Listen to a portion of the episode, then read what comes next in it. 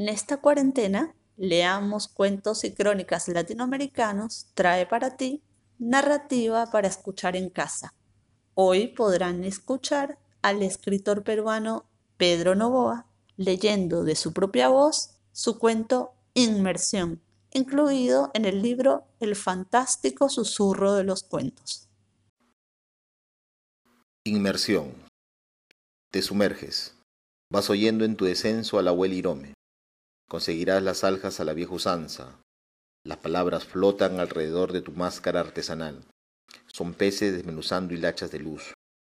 De nada valió tu propuesta, la idea de seguir apostando por la medicina moderna, los comprimidos de yodo, esas pastillas que tu hermano Yocham tomaba para combatir la anemia, no sirvieron de mucho.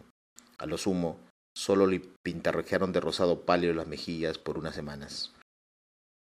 Entonces vino tu entrenamiento, la acuatización, las inversiones progresivas y, claro, las revisiones médicas para ver cómo respondía tu cuerpo.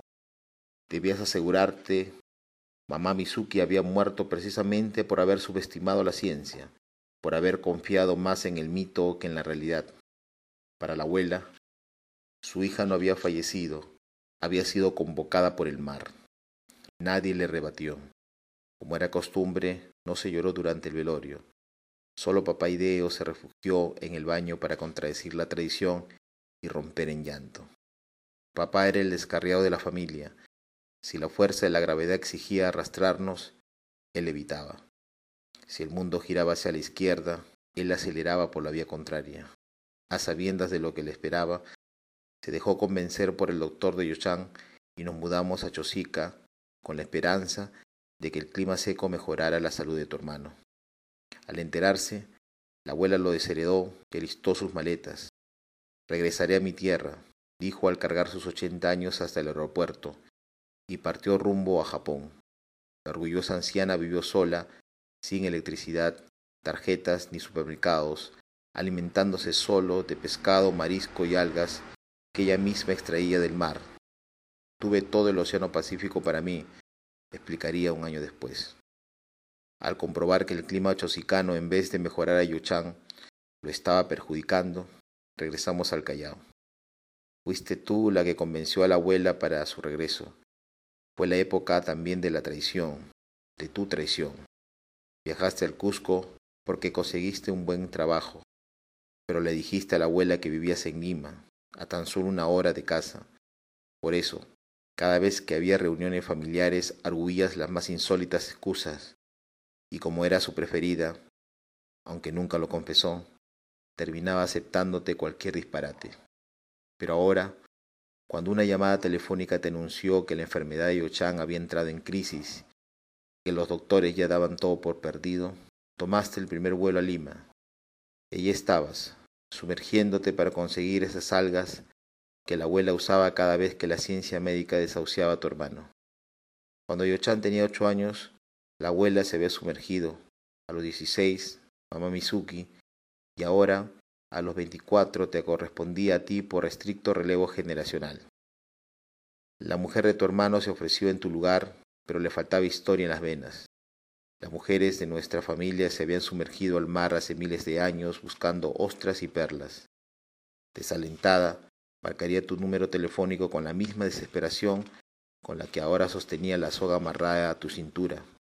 Desde el bote, tu cuñada sudaba, sufría, tu cuerpo sumergido era de alguna manera su cuerpo.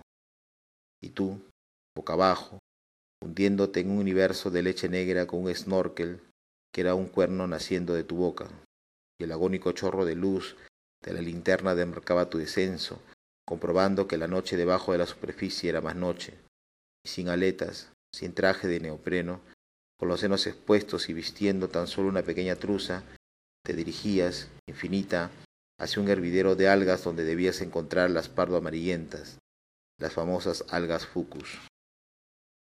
Esas plantas que tus ancestros, las amas cazadoras de perlas, comían fresca para alejar los demonios de la debilidad.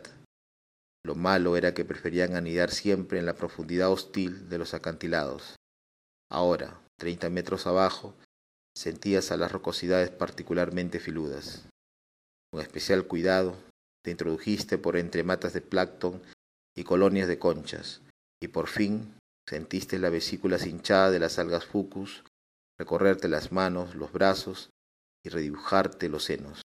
Arrancaste todo lo que pudiste para llenar tu saquillo de malla y listo. La mitad de la batalla estaba ganada. Llevabas minuto y medio sin respirar, toda una eternidad dentro de las aguas.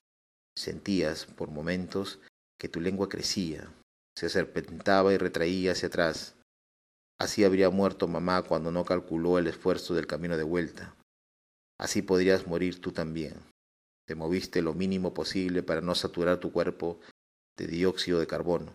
Pegaste los brazos al muslo y diste las patadas justas para subir a la superficie.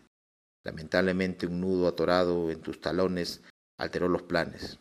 Al parecer, te habías enredado con tu propia soga. No temas al mar, temele a no luchar por lo que amas en las profundidades.